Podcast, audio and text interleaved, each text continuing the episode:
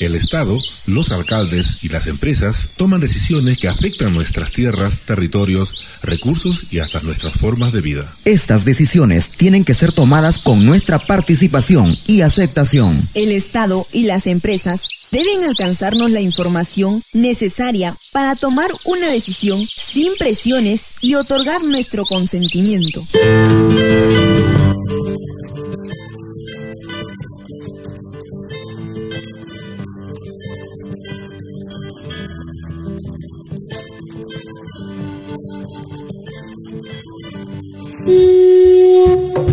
Declaración de las Naciones Unidas sobre los derechos de los pueblos indígenas.